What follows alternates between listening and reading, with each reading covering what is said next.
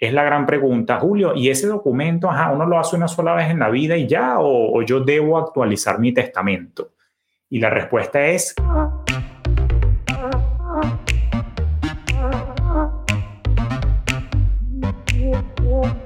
Acércate a las finanzas de manera simple y consciente para que tomes el control y disfrutes tu vida con intencionalidad.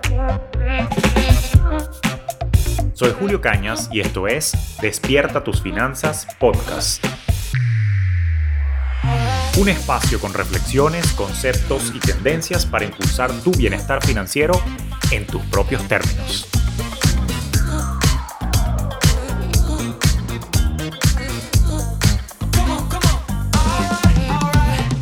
¿Cómo está la vaina? Bienvenidos nuevamente todos a este episodio de Despierta tus finanzas. Y hoy vamos a hablar un tema que es un poquito incómodo, no te voy a mentir, porque particularmente hay a quienes le parece pavoso, quienes le da un poquito de grima, o que puede traer mala suerte hablar de estas vainas, pero bueno, las cosas son como son y la vida es la vida. Y dicen por ahí que hay dos cosas que son seguras en la vida, una son los taxes, bueno, depende del país donde vivas, y la otra sin duda es la muerte. Ahora, por más álgido que sea este tema, por más incómodo, pues tenemos que tener tú y yo esta conversación. Y básicamente por eso es que quiero que hablemos hoy de cinco cosas que quiero que sepas con respecto al testamento. Y la gran pregunta, bueno, es cómo crear un testamento y para qué sirve esa vaina, con qué se come, qué detalles tengo que tomar en cuenta. justamente es por ello que hay cinco consideraciones que quiero que, hablemos el día de hoy. Así que mira, lo primero, entender que es súper importante mantener el orden financiero. Creo que a estas alturas de este podcast tú ya tienes eso claro, ¿cierto? ¿Cierto? Ok, espero que sí. Ahora, también es importante que este orden permee, ¿ok? O sea transitivo a cuando ya nosotros no estemos en este plano, ¿ok?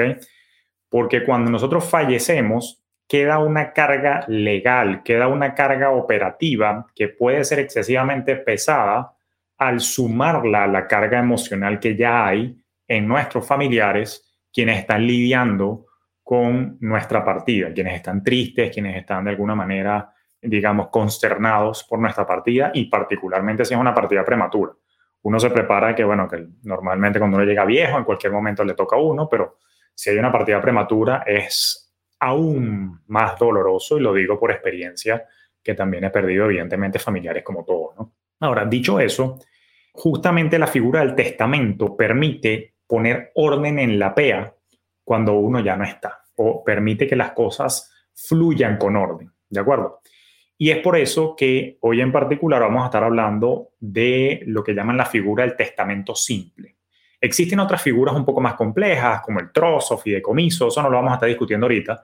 La mayoría de las personas tienen que arrancar con un testamento, sin importar la edad. Julio, pero yo que tengo son 22 años, yo no tengo nada. Algo tienes que tener y desde los 20 uno tiene que tener un testamento escrito. Claro, a medida que vas avanzando en tu edad patrimonial y en tu edad biológica, que vas acumulando más bienes, va creciendo la familia, pues se van sucediendo una serie de eventos que hacen más complejo tu planificación patrimonial. Pero desde los 20 ya uno tiene que estar pensando en esto. Así que si estás recién graduadito o graduadita de la universidad, tienes que prestar atención también a esto porque esto es algo que, que también lo quieres ejecutar. Y si ya, digamos, estás en tus 30, tus 40, tus 50 y no lo has escrito, pues para bola y sal corriendo a escribir tu testamento en lo que terminemos con este episodio. Mira, la gran pregunta que todos se hacen y que, bueno, que ya más o menos te estaba asomando la respuesta es, ¿necesito un testamento? La respuesta es sí. ¿Por qué? Esto no es nada más para los ricos y los multimillonarios. Esto es un instrumento que de alguna manera te permite dejar clara tu voluntad y la distribución final de los activos que tú tienes a tus herederos, ¿ok? Por mucho o poco que sea. Tú vas a dejar una orden y una instrucción clara. Esto es lo que yo quiero que pase con las vainas que yo tengo. Entonces, esto facilita muchísimo los procesos administrativos al momento de nuestra partida hacia el cielo o hacia donde sea que tú creas que te vas después de que partes de este plano.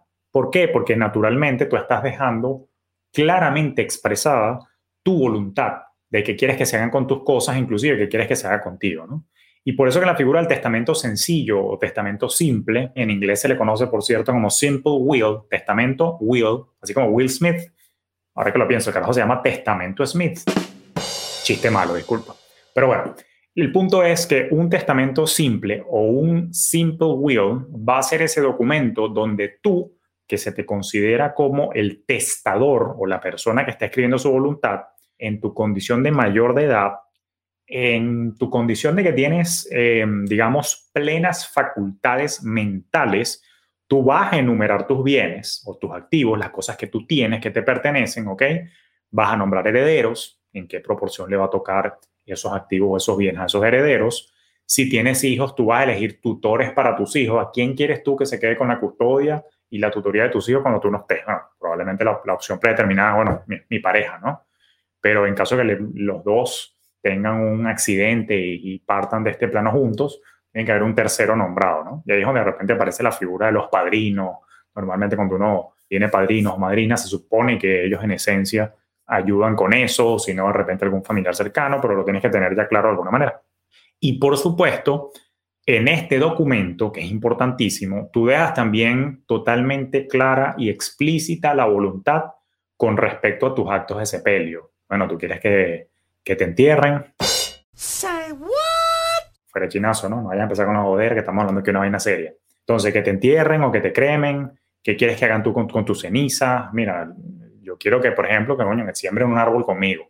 Ah, no, yo quiero que mis cenizas las esparzan en el río Hudson en Nueva York. Mira, no, las mías me las va, a lanzar en Fiji. Otras personas, mira, no, las mías, por ejemplo, mi mamá, no, mis cenizas quiero que las esparzan en San Juan de los Morros, debajo de los Morros, porque mi mamá es de ese pueblo, ciudad, como quieras llamarlo, en el estado guárico de Venezuela. Entonces, cada quien quiere que hagan algo con sus restos físicos. Pero no solamente los restos físicos, ¿qué pasa con los restos digitales? ¿Qué pasa con las claves de Facebook, de Instagram, de todas las redes sociales? ¿Qué pasa con tus fotos? ¿Qué pasa con información pública? Si al igual que yo decidiste hacer vida pública y queda por ahí ese pocotón de perfiles, ese pocotón de fotos, ese pocotón de cosas, en el testamento también uno escribe qué carajo va a pasar con eso. Mira, no, me hacen el favor y me lo borran. De hecho, en estos días estaba revisando Facebook y me di cuenta que hay un segmento donde ya Facebook te dice qué carajo quieres que haga yo con todo tu perfil una vez que seas declarado como, fallecido. No vi las opciones en verdad en detalle, pero como que ya tú pones, no, mira, quiero que lo borren o quiero que esta le quede a mi esposa, etc. El punto es que el testamento te permite dejar por escrito absolutamente todas las cosas que tú quieres que pasen cuando ya tú no estés en este plano. Entonces, Definitivamente, sí necesitamos un testamento y esto es un documento que tiene que estar fechado y firmado, por supuesto, por ti. Y dependiendo de las regulaciones de donde lo estés escribiendo, puede que necesites testigos, dos, tres testigos. Es por eso que es importante que tú explores de alguna manera la regulación en tu país, desde donde me estés escuchando, y particularmente si me estás escuchando de los Estados Unidos, cada estado, acuérdate que son, estos son los Estados Unidos, y cada estado tiene su propia regulación. Yo vivo en Florida, entonces aquí, por ejemplo, en Florida piden dos testigos y ya, ¿ok? Eh, o cada estado entonces va a tener su regulación particular y es importante que sea, te verses en eso para que lo hagas bien. Ahora, la gran pregunta, okay, creo que ya estamos de acuerdo en que necesitas un testamento, es para dejar todo bien clarito, para facilitar procesos administrativos, aliviar carga operativa y que nuestros familiares, bueno, simplemente eh, de alguna manera sepan sobrellevar el dolor y el pesar de que ya no estamos, pero que no les quede un peo encima. Eso es lo que estamos buscando.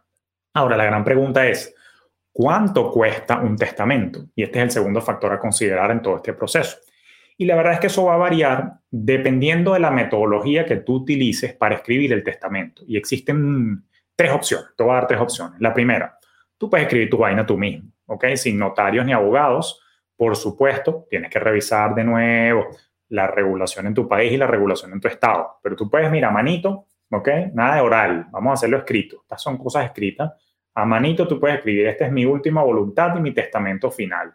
Y tú escribes todo lo que tú quieras escribir allí y lo firmas. Por supuesto, repito, disculpa que sea tan insistente, pero tienes que revisar la regulación de tu país y la regulación de tu estado para ver si te piden o no los testigos, si tiene que estar notariado o no tiene que estar notariado. Pero lo cierto es que tú lo puedes escribir a mano. Ese es mi punto ahorita. El tema es después con qué requisitos o qué regulación está vigente para que sea válido. Pero de escribirlo puedes escribir a mano. Esa es la opción número uno. La opción número dos, que por cierto es la que he utilizado yo últimamente, es la de utilizar servicios de compañías en línea. ¿Cómo es la vaina, Julio? Ven que te explico. Mira, existen empresas en Internet que te facilitan el proceso de crear un testamento. Y particularmente lo que ellos te están ofertando es como un formulario legal estandarizado que se rigen por la regulación del país en la cual tú estés utilizando. ¿no? Por ejemplo, aquí en Estados Unidos hay chorrocientas compañías que te, que te ayudan con eso y que básicamente lo que hacen es que te pasan por un paso a paso. Entonces es como un formulario en línea, eh, como cuando estás llenando el pasaporte, pon tu nombre, pon tu apellido, pon tu, tu edad, pon tu dirección, pon tus beneficiarios. Entonces te, te van pidiendo todos los datos y al final la plataforma te arroja ya el testamento listo para imprimir y llevarlo para la firma con un notario. Eh, esto está chévere. Yo, por ejemplo, en mi caso personal, a la fecha de grabación de este episodio que estás escuchando, que me estás viendo, yo lo hice en línea. Eh, ¿Por qué, Julio? Bueno, porque en mi caso mi estructura patrimonial ahorita es bastante simple, en el sentido de que no, no tengo ramificaciones complejas, ni 400 negocios, ni propiedades regadas por el mundo, etcétera, y tengo un solo frente familiar, o sea, yo soy, estoy casado, tengo mis tres hijos, y esto lo, lo, empiezo a contar como con picardía porque hay quien tiene estructuras familiares un poco más complejas o tienen un segundo matrimonio o tienen un frente que por ahí tú sabes que no, nadie se había enterado, vainas que pasan, lo cuento jodiendo, pero son cosas que uno ve en el día a día. Entonces, como mi estructura es bien plain Manila, yo estoy casadito con mis tres hijitos, con mi perrita Luna que está por ahí, no tengo ninguna complejidad, lo mío era bien sencillo. Entonces, yo me fui, por ejemplo, a una página aquí en los Estados Unidos que se llama freewill.com ¿ok? No es Free Willy, no liberen a Willy como la bañera, no, es Free Will, como testamentogratis.com, freewill.com, y yo seguí los pasos allí, me costó cero, cero, sí, mira, cero. Cero hacer el, el will allí, ellos se apegaban al estado en el que yo vivo, que es Florida actualmente, y entonces simplemente yo imprimí y después me fui para UPS y lo firmé allí con dos testigos de dos personas que estaban ahí en UPS. No tuve que llevar los testigos sino que las personas que estaban ahí trabajando en el mostrador me servían de testigo. Ahora, esto fue totalmente gratis y freewill.com es una de estas plataformas en las que paso a paso me iban preguntando, ajá, ¿qué quieres hacer tú? ¿Quieres, qué, qué pasa cuando te mueras? ¿Qué, ¿Cuáles son los actos de sepelio? ¿Qué quieres que hagamos con tus activos digitales? ¿Quiénes son tus hijos? ¿Quiénes van a ser que van a quedar con tus hijos en caso que tú mueras? Yo, por supuesto, puse a mi esposa. Ay, si tu esposa me fallece, ¿quién quieres tú? Ah, bueno, puse tal persona, fulanito. Estos van a ser los custodios de mis hijos, no sé qué. Ah, bueno, dame acá todo el detalle de todas tus cuentas de, social media, por si acaso, cuáles son las claves, todo eso está documento, por eso tiene que ser un documento privado, por cierto. Entonces, súper, súper interesante y la verdad es que me sirvió. Ahora, también hay otras plataformas que son pagas. Y tú dirás, bueno, Julio, pero ¿para qué coño me vas a hablar de las pagas si ya me hablaste de la que es gratis? Bueno, porque depende del estado, ¿ok? Y de repente no está de más evaluar las plataformas que son pagas porque de repente tu situación particular amerita una revisión o consideración adicional. Eh, las plataformas que son pagas, tú puedes conseguir testamentos en, línea a través de estas plataformas y no he visto nunca que pasen de 200 dólares las plantillas para hacerlo.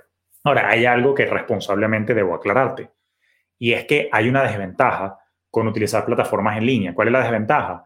Que es la versión más simple y estandarizada que existe de un testamento. Repito, si tú tienes una vida más compleja, si tú tienes una serie de ramificaciones y una serie de complejidades que debes atacar con un profesional, entonces te tienes que ir a la tercera opción, que es justamente esa. ¿Cuál es, Julio? Bueno, contratar a un abogado que sea especialista en temas sucesorales. Fíjate que hay tres maneras de hacer el testamento. Una, que lo escribas por tu cuenta y después, según la regulación, vayas y lo firmes y lo hagas válido. La segunda, que utilices algún servicio en línea estandarizado. Y la tercera, que te vayas entonces con un profesional, un abogado experto en temas sucesorales, en temas de herencias, y esto es ideal para situaciones que son mucho más complejas, para situaciones que requieran de esa visión de un experto especialista que te va a hacer todas las preguntas y va a entender a cabalidad toda tu vida. Y no es que yo tengo, este es mi tercer matrimonio, este es mi segundo matrimonio, y es que yo tengo un hijo por fuera, pero no se ha dicho, no sé qué vaina, no es que estoy celebrando que esto exista, pero son vainas que pasan, son realidades, pana. Entonces, tú tienes entonces que ponerte en la mano de un experto. Ahora, coño, Uli, ¿cuánto cuesta esa vaina? Ven, ¿qué te digo? Bueno, Depende. Yo he visto con mis clientes, yo no hago esto, evidentemente, aparece uno refiere a los expertos, pero yo he visto abogados que cobran por hora, ¿ok? Entonces te dicen un estimado, bueno, mira, ¿sabes qué?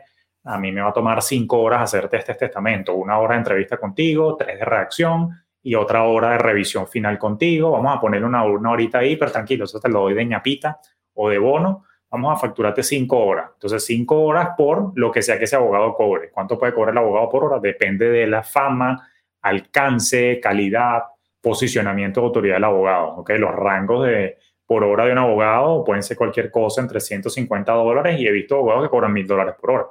Pero bueno, esos son abogados más que todo corporativos. Yo creo que pudiéramos decir que en promedio podrías estar aspirándote más que un promedio, un rango, cualquier cosa entre 250 y 500 dólares por hora dependiendo del abogado con el que vayas a hablar. Pero también hay abogados que te cobran un flat fee y esos son los que más me gustan a mí, son los que yo más cariño le tengo, porque a mí el tema de cobrar por hora, es decir, proyectos que te cobren por hora, a mí siempre me incomodan. Inclusive yo también como asesor, yo nunca cobro por hora para proyectos. Por hora para citas y asesoría sí, pero para proyectos no. Porque siempre hay una discusión de qué cosa es, cómo sabe el cliente que tú en verdad trabajaste ese número de horas, X, Y, Z. Entonces los abogados que te cobran un flat fee te dicen, mira Julio, sabes que yo por esa vaina, no vale, tu caso es muy sencillo, yo te voy a cobrar un flat fee ya. Ah, bueno, chévere. O inclusive, si tu caso es complejo, también ellos dicen, más o menos evalúan tu situación y te dicen, mira, se va a cobrar tanto. Y yo he visto que hay cualquier vaina entre 800 y 3 mil dólares por hacerte un testamento de la mano de un abogado. Entonces, más o menos ya tienes los rangos. Te puedes ir, repito, por una plantilla estandarizada en freewill.com. Puedes buscar otras plataformas en internet, LegalZoom, etcétera. va, hay varias, valga la cuña, donde puedes pagar más o menos un par de cientos de dólares. O si tu caso tú crees que amerita la revisión de un experto profesional, cosa que siempre es ideal, pero entiendo que al inicio de repente no se tiene el presupuesto, bueno, puedes hacer una revisión después con un experto en materia sucesoral y preferiblemente apunta a pagar un flat fee, es mi recomendación financiera. Ahora, a ver, ya sabemos con claridad que necesitamos un testamento, para qué y por qué, ya sabemos aproximadamente cuánto cuesta. Ahora, ¿qué necesitas tú para hacer o ensamblar el testamento? Bueno, lo primero, evidentemente, tú como testador tienes que poner claramente tus datos de identificación tal cual como aparecen en los documentos de identidad. ¿Cómo es la vaina, Julio? Mira, por ejemplo, si yo me llamo Julio César Canas, aquí en los Estados Unidos perdí la ñ, ¿ok? Yo soy, yo soy Julio César Canas, Julius Caesar Canas. Ese es mi nombre en los Estados Unidos. Mi testamento tiene que decir Julius Caesar Canas, ¿ok? Julio César Canas. Yo no puedo poner Julio César Canas Díaz. Mi segundo apellido es Díaz, por si no lo sabías. ¿Por qué? porque en mi documento americano, en mi pasaporte americano y mi constancia de ciudadanía dice Julio César Canas. Si yo le agrego un Díaz, la cagué. ¿Por qué? Porque entonces ellos tienen que corroborar a ver si Julio César Canas Díaz es el mismo que Julio César Canas. Coño, pero no lo ves que está ahí el carajo tendido, coño, patas para arriba, qué chimo, ¿no? No, entonces entramos en un peo legal, entramos en un problema en que mi esposa, Dios me cuide, el día que yo no esté, va a tener que demostrar que yo era Julio César Canas Díaz. Entonces vamos a hacer la vaina más fácil y poner el nombre tal cual como aparece en tu documento de identidad. Pila sobre todo quienes estamos en los Estados Unidos con los apellidos que son complejos, con los apellidos que son con hyphen o con guion, con los apellidos que si de español pasaron a, inglés, por ejemplo, los cañas somos canas, los peñas son pena, los piñas son pina, este, todas esas cosas ocurren. Entonces, pila con nombre este, tal cual. Además de mis datos personales, tengo que aplicar los mismos principios de claridad para poner la información detallada a mis beneficiarios. ¿Quiénes son mis beneficiarios? En mi caso, mi esposo y mis tres hijos. ¿ok? Y Lunita también, porque esa es otra. Por cierto, by the way, en el testamento que yo hice en freewill.com, te preguntan, ¿tienes mascotas? ¿Quién quieres tú que se quede con la mascota el día que tú no estés? Hasta ese nivel de detalle vamos llegando. Entonces, hay que poner el nombre completo de los beneficiarios, la dirección, el teléfono de contacto, etcétera, etcétera. Con los nombres, cuidado, aplica la misma vaina. Hay que poner con claridad el nombre que coincida. ¿Por qué? Porque si yo pongo el nombre errado de mis hijos, entonces la vaina en la corte y cuando toque la ejecución del testamento va a ser un peo porque el nombre no es el mismo, entonces hay que corroborar, no sé qué, y se tardó todo más y lo que le dejamos es un dolor de cabeza a la familia. Pilas ahí. Entonces, aunado a todo esto, a tener claridad en los nombres, teléfono de contacto y dirección, tanto mío como testador, como de mis beneficiarios, yo tengo que tener un inventario detallado de todos mis activos y a quién se les van a asignar. Bueno, yo tengo una casa, tengo una cuenta de retiro, tengo unos carros, tengo una lancha, tengo un apartamentico en la playa, una casita en la montaña, tengo estos ahorritos, tengo este negocio, yo le quiero dejar 50% a mi esposa, eh, estoy inventando 20% a mi hijo mayor y así voy distribuyendo, ¿no? Eso tiene que estar totalmente claro. Pero para hacer este ejercicio es importante que exista ese inventario de activos, ¿ok? Y por cierto, esto es un ejercicio súper, súper fácil para nuestros alumnos que han cursado nuestro programa Despierta tus finanzas porque en Despierta tus finanzas, que nosotros promovemos el orden en la PEA y lo que llamamos el maricondeo de las finanzas, por maricondo, de poner todo en orden, bueno, justamente nosotros damos una herramienta que se llama el ecosistema financiero que te permite hacer un análisis 360 y absolutamente integral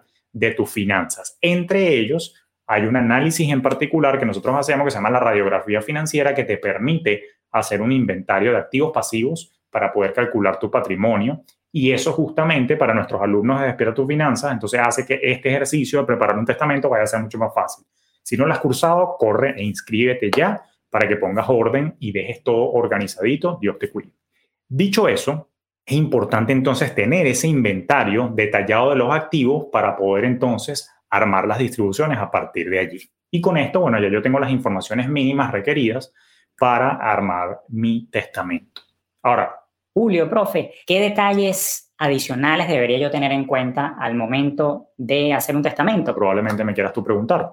Bueno, sí, esto es el cuarto elemento que deberíamos estar discutiendo ahora. Tengo que repetirlo. Primero, tiene que haber claridad absoluta en la intención.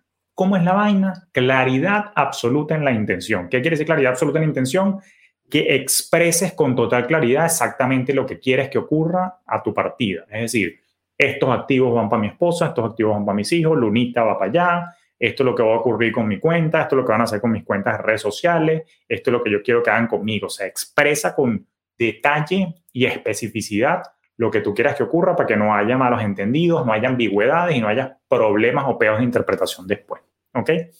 Otra cosa que tienes que tomar en cuenta es que en la versión del testamento que vayas a firmar, según las regulaciones del lugar donde vivas, tú tienes que especificar que esa versión es la última versión y que cualquier versión anterior queda invalidada por la actual o cualquier otro documento que haya por ahí queda invalidado por este. Lo que dice aquí en esta versión del documento, esta es la que tal, esta es la que manda, esta es la que firma, esta es la que yo voy a utilizar, entonces para los actos que van a ocurrir al momento de mi partida. Eso es importante que lo pongas, ¿no? Por eso tiene que estar naturalmente firmado y, fechado. Ahora, nuevamente, permíteme ser repetitivo, yo necesito que por favor la información de tu nombre, tus datos de contacto, toda tu información personal quede expresada y con coherencia respecto a tus documentos de identidad para evitar malos entendidos. Lo mismo tiene que ocurrir con los beneficiarios para poder entonces también, digamos, agregar a qué, a qué le va a tocar a quién, por qué, cuánto, las proporciones. Eh, también puedes nombrar a una persona que tú quieras que ejecute. Por ejemplo, si tú sientes, voy a ponerme a mi ejemplo, si yo siento que Andreina va a estar demasiado consternada con mi partida, por el amor que nos tenemos y ella de alguna manera no va a saber manejar emocionalmente la situación porque va a estar nerviosa, eh, se va a sentir ofuscada, muy, muy triste. Yo puedo nombrar un tercero que sea el albacea o la persona que ejecuta todas las cosas que están escritas en el testamento. Por ponerte un ejemplo, yo si me, me pasa algo, yo puedo decir, coño, que Adam se encargue de ejecutar esto. Adam no es que no va a llorar por mí, pero por lo menos va a mantener probablemente un poco más la compostura y va a tener un pelo más de cabeza fría, aún en la tristeza, para ejecutar la vaina, mientras Andreina en su sollozo no tiene cabeza para pensar en estas vainas. Entonces, a ese nivel de detalle tenemos que naturalmente llegar. Por supuesto, recuerde que ahí también se especifiquen quiénes van a ser los custodios de tus hijos, en caso de que ese sea la necesidad al momento de tu partida. Y nuevamente se firma entonces este documento de acuerdo a los requerimientos de tu país, con lo cual tienes que documentarte o según el estado. Recuerde que en Estados Unidos, una vez más, cada estado tiene su requerimiento. Nuevamente, yo firmé el mío aquí en Florida. En Florida simplemente yo tuve que ir para un UPS. Sabes que en los UPS hay siempre notarios. Y les dije, mira, tengo aquí un will que quiero firmar. Ajá, chévere. Ajá, listo. Mira, ajá, son 10 dólares por notarialo y no sé qué cuánto por los testigos. Ah, buenísimo.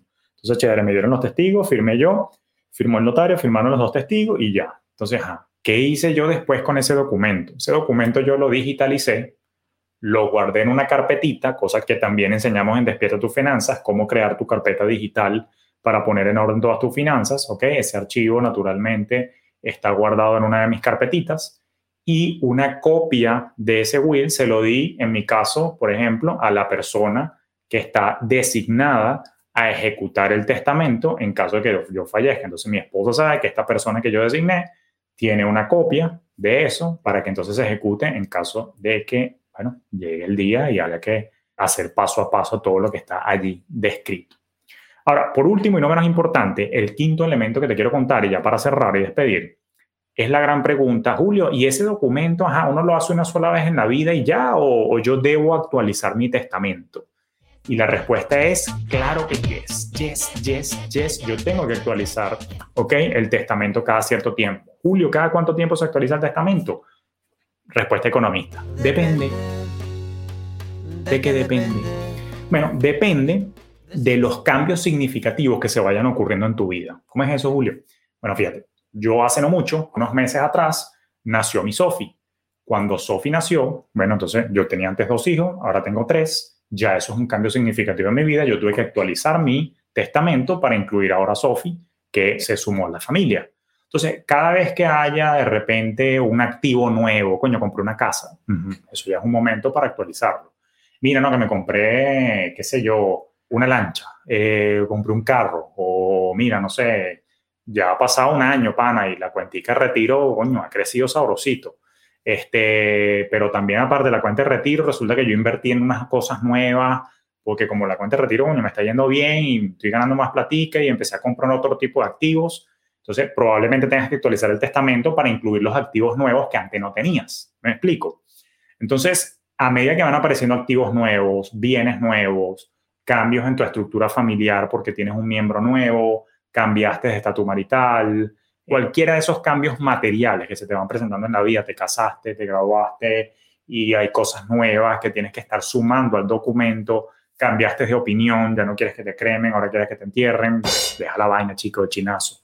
Este, bueno, allí es donde entonces nosotros vamos a estar buscando la manera de actualizar este documento y recuerda siempre poner, EPA, este documento es la última versión y este supersede e o a todos los anteriores e invalida a todos los anteriores. Entonces, dicho eso, ya más o menos tienes una noción básica de qué es lo que debemos estar haciendo para el testamento, así que el único favor que te voy a pedir es que por favor mantengas el orden en vida, en tus finanzas, pero también al momento de tu partida, deja todo ordenadito, ¿ok? Para que esto no se vuelva un pesar para tu familia, que ya es suficiente van a tener que hacer para lidiar con toda esa situación. Aún así, que Dios te cuide, que Dios te proteja. Conversaciones incómodas que, bueno, que en algún momento teníamos que tener y todavía faltan unas cuantas conversaciones incómodas más. Pero bueno, por el momento lo que te deseo es pura abundancia, pura vida, pura prosperidad, pero pon orden en la PEA desde ya. ¿Sí? ¿Me lo prometes que lo vas a hacer?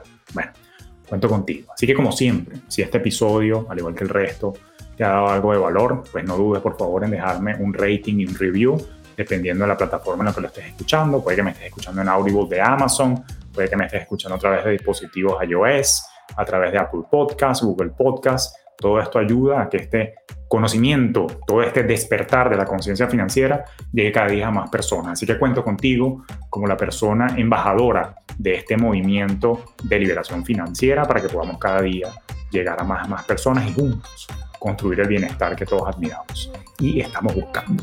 Así que bueno, sin más, gracias por tu tiempo y nos escuchamos en un próximo episodio de Despierta tus finanzas.